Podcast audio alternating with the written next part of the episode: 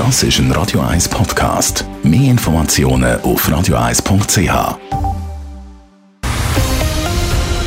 Radio 1 Thema. Zum zweiten Mal stimmen die Schweizerinnen und Schweizer am 28. November über das Covid-Gesetz ab. Beim ersten Mal ist das Gesetz mit etwa 60 Prozent angenommen worden. Das Mal scheint der Widerstand aber noch grösser zu sein als beim letzten Mal. Heute haben die Gegner ihre Argumente präsentiert. Raphael Wallimann. Der Bundespräsident Guy Parmelin hat vor ein paar Wochen davor gewarnt, mit einem Nein zum Covid-Gesetz probieren, ein Zeichen zu setzen. Dieses Gesetz ist nicht der geeignete Ort, um seinen Unmut auszudrücken. Der Unmut ist aber bei vielen in der Bevölkerung gross.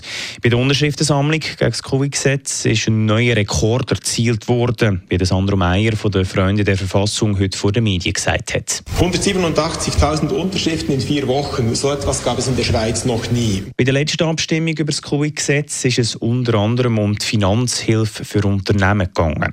Das Mal steht das Covid-Zertifikat im Fokus. Seit ein paar Wochen ist die Zertifikatspflicht in der Schweiz massiv ausgeweitet worden. Das heisst, Ungeimpfte müssen einen Test machen, wenn sie zum Beispiel in eine Beiz wollen. Seit gestern müssen sie für den Test sogar etwas zahlen. Für Daniel Trapic vom Netzwerk Impfentscheid, wo sich schon vor Corona gegen Impfungen eingesetzt hat, ist der Fall klar. Die Vorkommnisse seit März 2020 brachten die Schweiz zu einer ehemaligen Demokratie, zu einem ehemaligen Rechtsstaat, wo das Recht zeitweise komplett ausgesetzt wurde, hin zu einer Willkürsherrschaft weniger. Sandro Meyer von den Freunden der Verfassung ist der Meinung, dass in der Schweiz die Leute zum Impfen gezwungen werden. Der Bundesrat scheut davor zurück, den direkten Impfzwang zu verkünden. Stattdessen zieht er die Schraube immer weiter an. Dies ist ein schädliches Vorgehen und nichts anderes als ein indirekter Impfzwang. Der Gesundheitsminister Alain Berset hebt hier aber dagegen. Zum Impfen gezwungen werde niemand, hat er bei der letzten Medienkonferenz zum Covid-Gesetz gesagt.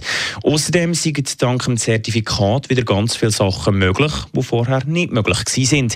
Das Covid-Gesetz ist zentral dafür, dass wir aus dieser Pandemie rauskommen. Man wirft auf einer Wanderung auch nicht einfach die, die Notfallapotheke weg, weil man über den Gipfel ist. So.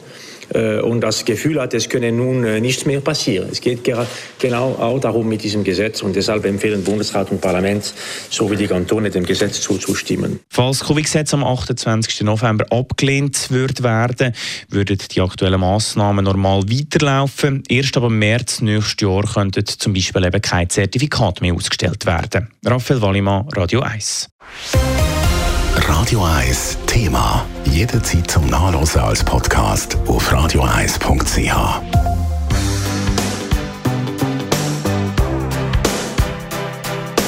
Radio 1 ist Ihre Newsender. Wenn Sie wichtige Informationen oder Hinweise haben, rufen Sie uns an auf 044 208 1111 oder schreiben Sie uns auf redaktion.radio1.ch.